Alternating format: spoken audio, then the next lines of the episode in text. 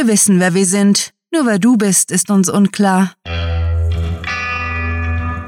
Willkommen zum Cluecast.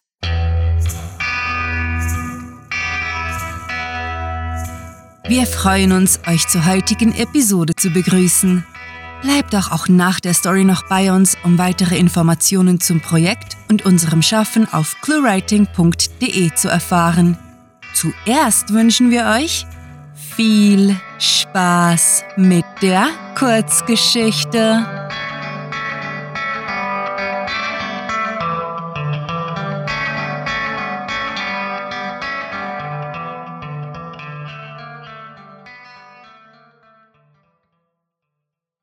Ritter oder nicht alles ist im Wandschrank.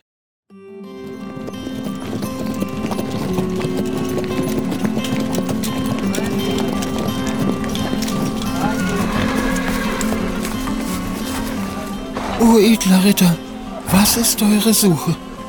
Die Hofdame in der mit schnörkeligen Drachen bestickten Seidenblöse lächelte zu mir hoch, nachdem ich mein Ross pariert hatte.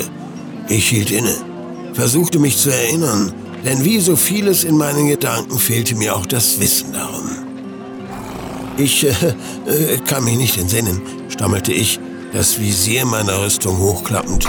Ich äh, bin einfach hier aufgetaucht. Lachend nahm die Unbekannte mir die Zügel aus der Hand, schnippte mit den Fingern. Laut puffend löste sich mein stolzes Pferd in Luft auf und ich stand auf dem Boden.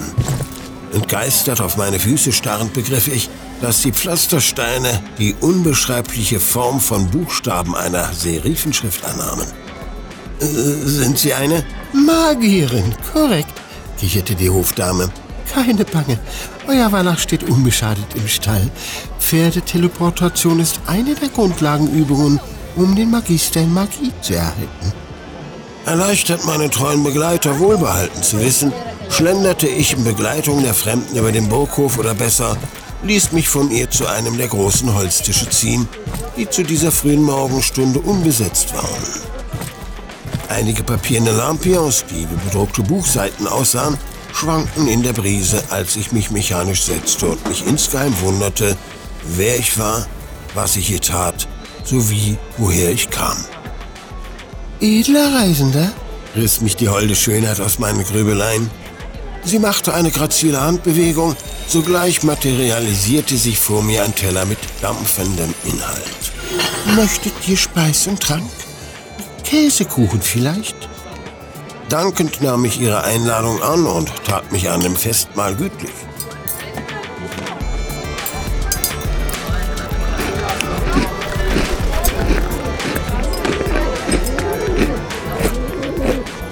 Als nur noch ein Stück der Köstlichkeit übrig war, hüpfte eine einsame Traube heran und gurrte mir ein Märchen vom Hunger, weswegen ich ihr die Blätterteigkruste fütterte.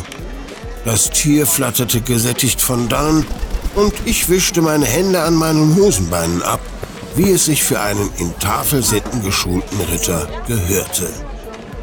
Ich danke euch für die Gastfreundschaft, o werte Hofdame, tat ich ihm meine Freude kund, ehe ich mich nicht mehr zurückhalten konnte. Ich äh, muss euch nun trotz alledem fragen, wo bin ich hier? Kommt, ich zeige es euch, kicherte sie und führte mich in einen Turm, unzählige Stufen hoch, die allesamt wie Buchrücken und Einbände aussahen. Langsam kam mir diese Welt wirklich komisch vor. Wenn ich auch nicht die geringste Ahnung hatte, warum, fehlte mir doch jeder Vergleich. Dennoch wurde mir rasch langweilig, zumal mein trainierter Ritterkörper mit der Treppensteigerei gut mithalten konnte und sich die Stufenbücher zu wiederholen begannen. Nach dem fünften Aristoteles murmelte ich vorsichtig, hm, lässt sich diese Tortur durch etwas Magie abkürzen?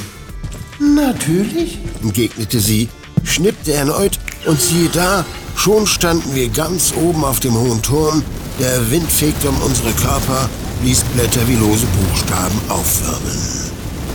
Ein Pferd, das unten durch den Hof starkste, ließ sich von meinem kleinen Fingernagel verdrängen.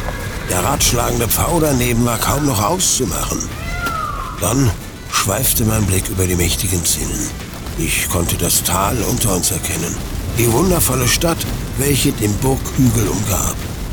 Atlanten und Anthologien stapelten sich zu Wohnhäusern, Geschäften und Stallungen. Emsig wuselten die Leute durch die engen Gassen, hier und da waren sie auf Eselskarren unterwegs. Willkommen in der Bücherstadt, säuselte die gnädige Dame und lehnte sich an eine Befestigungsanlage.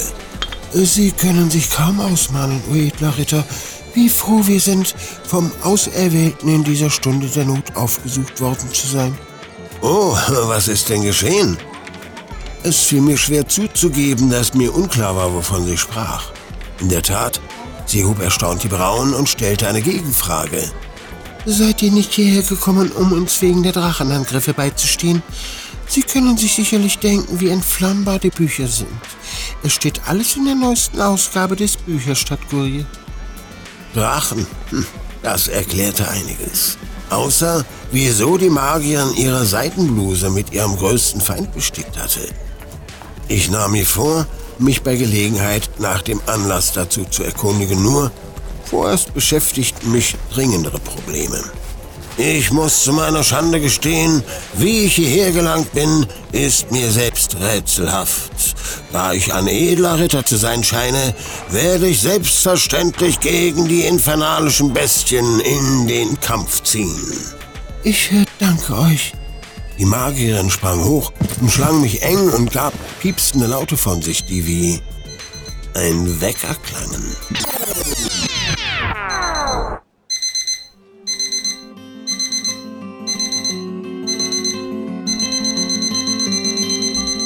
Langsam schlug ich die müden Augen auf, grummelte Scheißteil und haute auf die Todesmaschine, bis sie verstummte. Meine in einen seidenen Drachenpyjama gekleidete Frau, die das Gesicht der Magierin teilte, hielt mich tatsächlich eng umschlungen und war ab dem grauenvollen Gedüdel meines Weckers nicht aufgewacht. Wahrscheinlich war diesem Morgenmuffel wieder kalt. Das Fantasy-Buch, in dem ich bis zum Einschlafen gelesen hatte, lag auf dem Nachttisch neben dem Wasserglas. Was für ein sonderbarer Traum ging es mir durch den Kopf, während ich die Arme meiner Magierin entknotete, damit ich aufstehen konnte und ihr stattdessen ein Kissen zum Halten gab. Es hatte zwar nicht meine Körpertemperatur, aber immerhin war sein Kissen weich. Mit einem müden Grunzen schwang ich mich alles andere als grazil aus meinem Nachtlager. Zu gerne hätte ich mich wieder hingelegt und erfahren, wie der Traum weiterging. Na gut, dazu fände ich auch nach der Arbeit beim Verlag noch Zeit.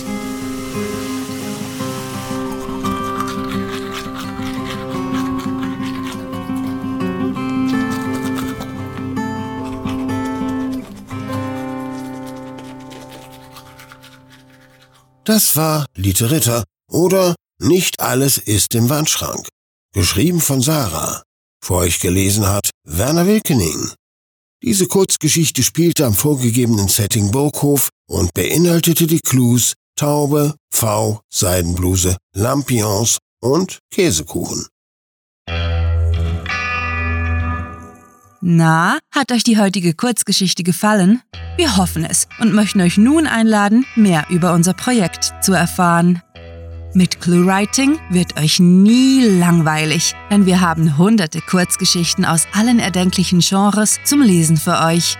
Und sollte euch das digitale Leben kurz verleiden, dann werft einen Blick in unseren Shop, wo ihr das stets wachsende Sammelsurium der ClueWriting-Bücher sowie grandiotastisches Merchandise findet. Ach, und wenn wir schon von megalotastischen Dingen sprechen, wir möchten uns megalotastisch bei unseren Patreon-Fans bedanken, die sich für unsere Arbeit und euer Literaturvergnügen einsetzen. Möchtet ihr hier namentlich verewigt oder als Gastautor eingeladen werden?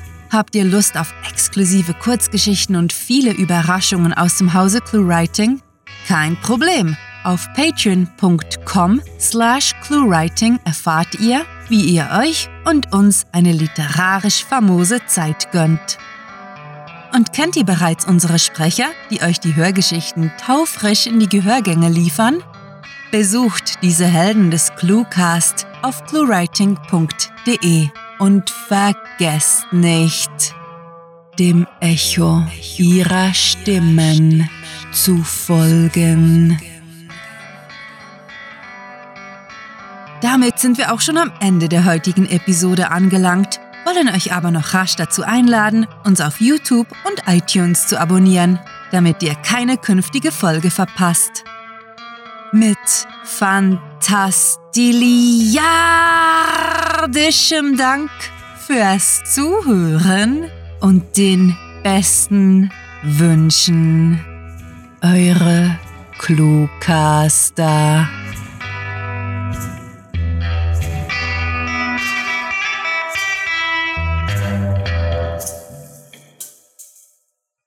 Massenspektrometern kann man Masse und Speck metrieren.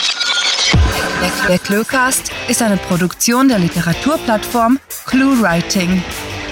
Für Feedback, Anregungen, Literatur und weitere Informationen begrüßen wir euch jederzeit auf www.cluewriting.de. Grandiotastischen Dank.